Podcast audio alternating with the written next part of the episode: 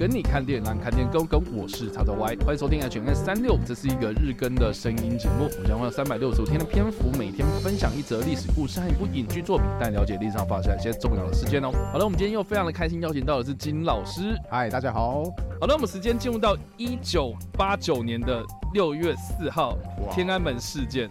这个六跟四这个数字，应该对某些人来讲非常的敏感啊。在某些地方，它必须得是五月三十五号。即便如此，它还是没有办法被搜寻到。五月三十五号，对啊，因为你说鬼，就是你知道在那个就是某些地区啊，某些地区，不然我们讲沦陷区好了，某些沦陷区打，就算只是打这两个数字的话，都会立刻被屏蔽掉，然后可是通常就会过没多久，就会有当地的叔叔们来过来找你聊天或者。你说麦当劳欢乐颂吗？对对对，查水表，查水表，查水表。好的，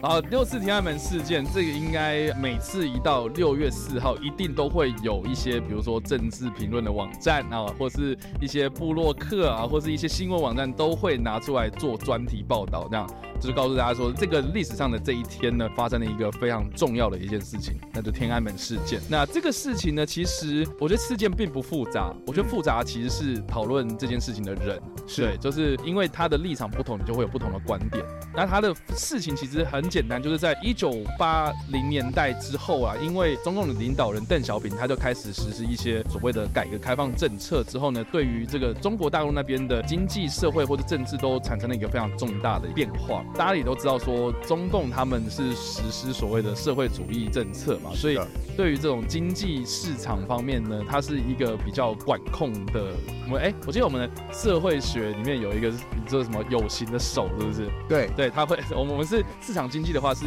无形的手嘛，是哎对，那那个社会主义他们的话就是一个有形的手。会去管控呃你的市场所有的这些物价也好，或是所谓的这个经济上面的这些东西也好哦，都是会有一只手，然后直接去管控，就对。啊，但是因为改革开放之后呢，那个市场化的这种概念进到这个经济体之后呢，就会开始出现一些，比如说通货膨胀啊，或是一些缺乏弹性的一些官僚体制，就会逐渐的发生的一些问题的。所以，对于这个社会主义的国家来讲，是一个非常重大的一个挑战。那再加上说呢，呃，中共他们的这个派系斗争啊，所以邓小平的权力的地位一直在这个改革上面呢，哦，就开始受到一些动摇这样子。那当时啦，哈，就是民间方面呢，呃，也因为受到这样子改革开放的这个气氛哦，这个思想上是有一点点解放的这样子。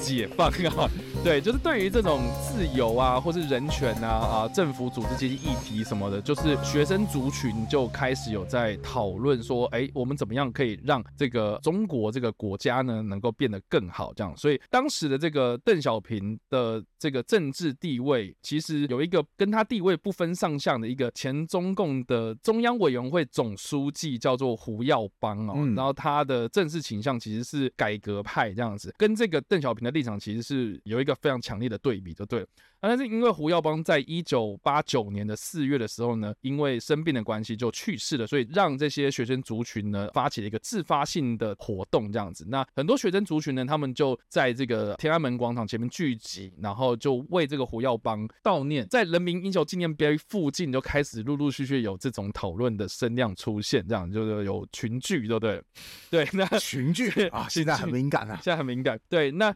甚至呢，他们还在北京或是清华。大学里面的校园里面就有设置胡耀邦的灵堂，然后来悼念这个人物，就对。那因为活动人潮聚集之后呢，就逐渐的升温呐，扩大，然后最后就演变成就是要求政府立即改革民主化的活动，这样子演变成是学运的规模，然后变成是政府跟民众之间的冲突。就在这个政府跟学生代表对话没有共识啊，然后有很多这个全国各地啊发生一些零星的冲突的时候呢，邓小平就决定用一些比较强硬的手段呢，要让这些聚集在天安门的群众驱散，对不对的？所以在六月三号的晚间呢，就爆发了一个非常严重的流血冲突。那就外界的资讯呢，哈，就是只有在那天晚上，就是可能媒体有捕捉到，就是呃，人民解放军有开着坦克车啊、装甲车这样，或是一些比较优势的武力，然后就进入开始往天安门广场前进。他们的名义叫做清场，他们要开始清场，准备要清场这样子，然后就完全没有画面这样。嗯，对，那剩下的一些被带出的画面，可能是当地的一些可能零星的一些记者捕捉到，然后事后我们才知道了这样子。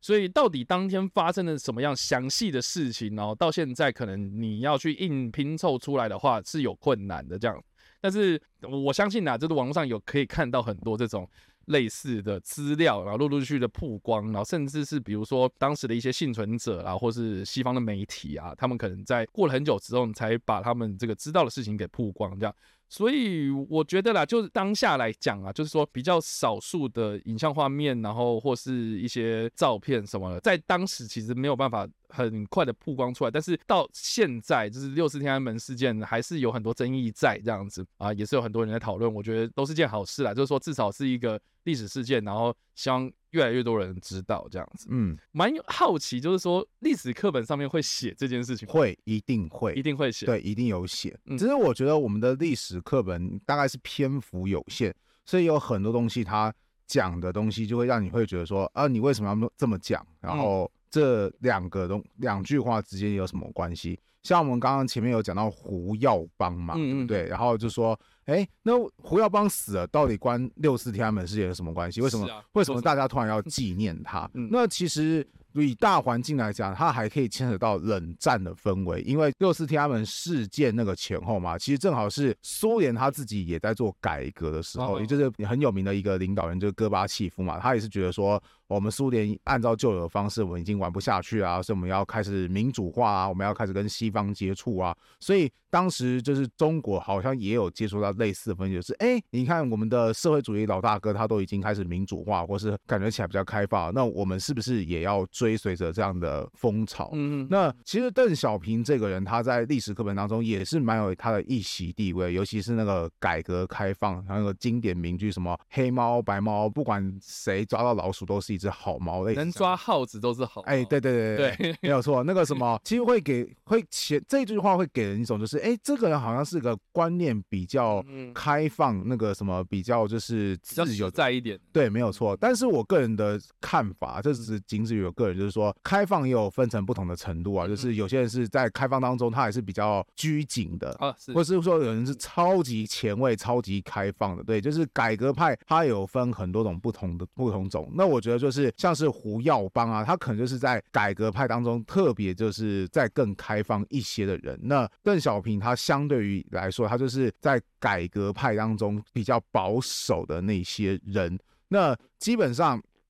整当时整个中国环境，它的确是往更开放的改革去来做的，但是它究竟要到哪一个地步？那当时中共内部的领导人其实就会有不同的意见。嗯，当然我要先相相对来说啊，所谓的相对来说更加的改革是，你就回想文化大革命那个时候，你就觉得说，哦，其实真的邓小平他已经改很多了。那我觉得底下就会有人会再建议说，那你是要改更多吗？还是说你要仅此为止？那胡耀邦他就是属于那种就是想要改革更多，释放就是更多自由化或是民主化的人，所以。当他过世的时候，民众才会觉得说啊，我们丧失一个很重要的代表人物，很可惜。对，很可惜，我们想要多多悼念他，结果没想到悼念悼念着，反而成为一种对政府当权派一种思维，就是啊，你看他这么棒过世了，难道你们都不觉得说是要做做做些什么事情吗？你们为什么不改革，反而让就是。就是可能以邓小平的心情啊，我猜他会觉得说啊，你们怎么可以这么说呢？我是不改革吗？我相比以前我已经改革很多啊，只是我觉得你们改太多啊，或是这不是我要的想法，就会引起双方之间很大的一个，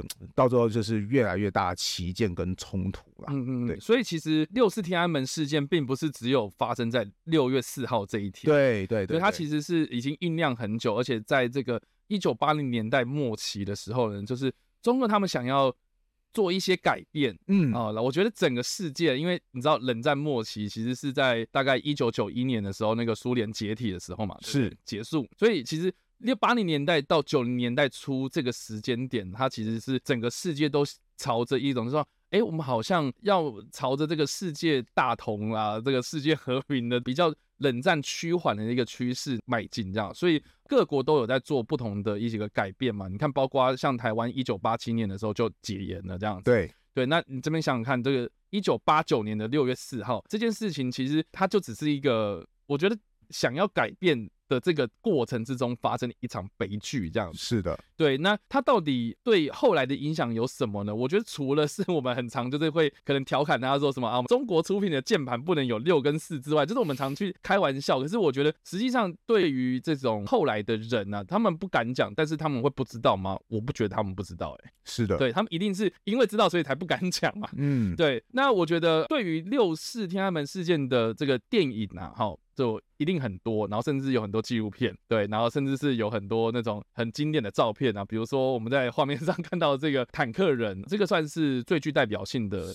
照片。是的，其实我甚至知道这张照片的更深的故事，就是我大学时期我的教授他就给我看部纪录片，就叫做《坦克人》，然后我也有给我的学生就是放说，就是当初坦克人在阻止。坦克的那个画面，我是给高一的学生放来看，好像学生也是很震撼，说哇，那个从头到尾就有点目瞪口呆，就说哇，会不会碾过去？他们为什么中共的军队好像没有要碾过去？然后到最后就是坦克人他那个他被架走，对，他被架走的时候，然后突然画面就切掉的时候，学生说哈。啊，没了啊，结局呢？然后那个我说，呃，没有结局啊，就到这边。甚至当初拍下这段影像，我说你们能够看到这个影像，已经算非常非常走运了。为什么？因为当时拍的记者嘛，他在录下这段影像的时候，他很快就意识到说，嗯，接下来就会有叔叔来找我聊天了，这个样子。然后不行，我要保存这个影像，所以他就把这个当时拍摄的底片盒。给丢到那个马桶的那个储水槽里面当中，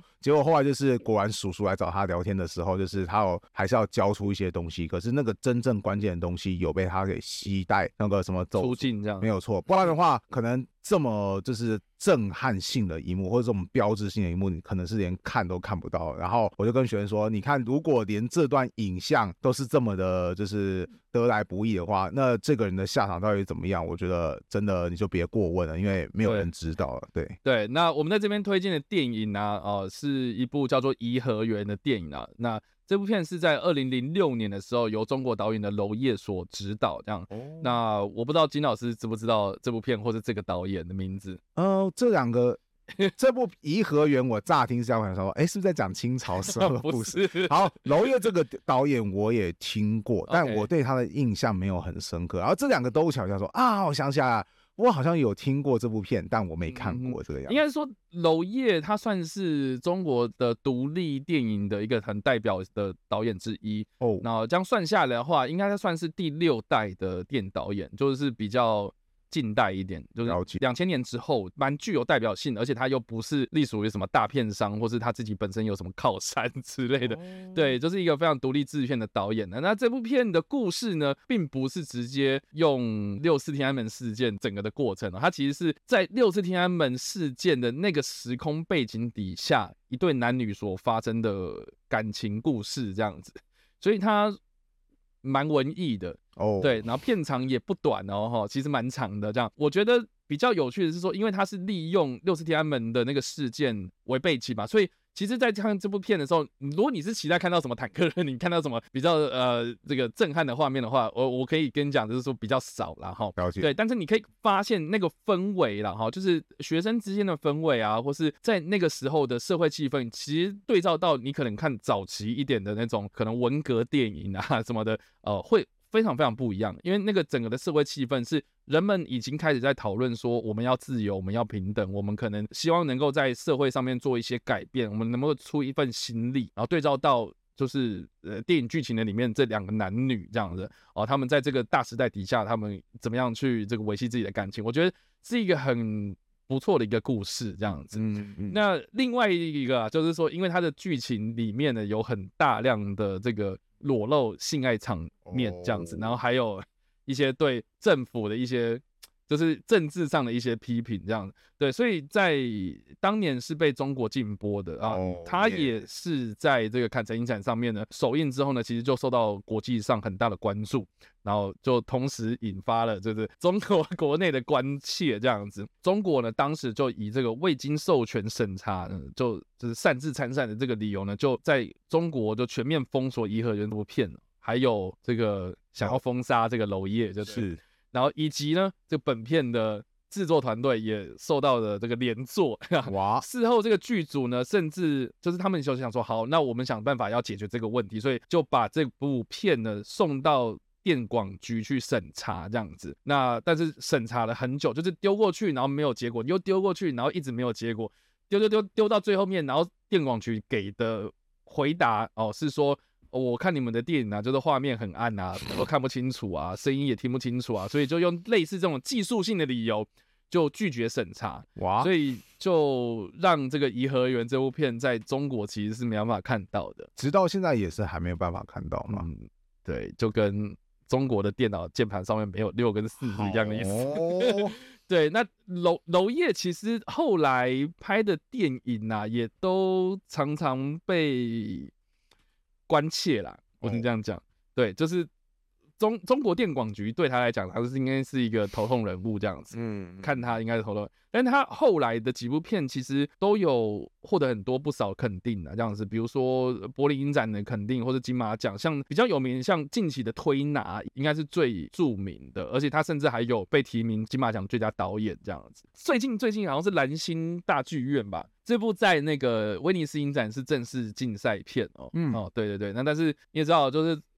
我觉得中共可能可能对他来讲就是是啊，反正你也还一直拍啊，我就不理你了这样，嗯、是。对对，因为我看网络上的资料，他就是那个原本这个蓝星大军要在二零一九年的年底在中国上映，结果撤档之后，直到现在都还没有定好他的新的档期，对。对，哇哦，已经两年快要过去，快对啊，我是比较好奇是说，他一直被禁，嗯、为什么他也可以一直拍？哎，对啊，我也觉得很好，他哪来的钱这样？这是这是我 很好奇的一件事。然后为什么还会有人去演他的片？因为我个人觉得一个很好的对比是，就是中国有个导演，我非常喜欢叫姜文。对.他之前不是也有拍过一部片叫《鬼子来了》，对，然后也是就是有点就是讽刺说啊，你看那个中国人在抗战的时候，就是 呃，他也是蛮贪生怕死的啦，是对，没有你们的抗日神剧那么的英勇啊，就是动不动就可以从那个裤裆底下掏出手雷跟别人那个同归于尽之类的，然后那个什么，而且他也是好像没有经过允许就自己出去外面那个比赛，结果好像也是被中共被罚说你多少年之内不可以当导演。可是后来他重新回来当导演之后，我会觉得说姜文他的题材，他还是有要想要表演表示他的东西，但是他的题材就很巧妙去规避这个中共最敏感的部分。对，像他拍那个现在大家觉得最经典的《让子弹飞》，他是挑在那个民国初年的，对啊，北洋军阀啊，那个东西是你中共你自己也很喜欢批评的，就是哎，你看我去批评他，那你能能够拿拿我怎么样？难道你要改变你的立场吗？我觉得。姜文他后来变得比较就是诶，怎么说？嗯，聪明，就是用比较讽刺的方式，对，或者是用比较隐晦的方式，是是，就不明讲啊。但是你看出来，就是他在想讽刺什么这样。对，可是比起来，我觉得娄烨好像就是哎，我还是比较直接啦。对，我就我还是这样子啊。那你你想来你就来啊。应该是这样讲，我觉得姜文应该政商关系还不错吧。嗯，然后我我觉得我很喜欢近期举的一个例子，应该是那个张艺谋啦。哦，对，你知道。现在中国的电影，他们经过电广局，其实很大一个这个一个一个指标，就是他要发龙标这样。你知道什么龙标吗？不知道。就电影在开演之前，如果你看中国电影在开演之前，哎对，有一只龙这样飞出来，对对，然后说什么中国审核什么什么什么号码这样子。哦，那那个就是所谓的龙标，就是说你要经过电广局的审查之后，他发给你，OK，你准演，有点类似执照这样子。嗯，对，然后那个时候就是张艺谋，他好像去年还前年吧，就是拍了一部电影叫《一秒钟》吧。哦，对，然后他准备要去在柏林影展上面播放，应该是说原本呢，他已经跟柏林展那边讲说我要放这部片了这样子，然后也准了这样子，然后结果呢，开映的前戏啊，就是几秒钟的时间，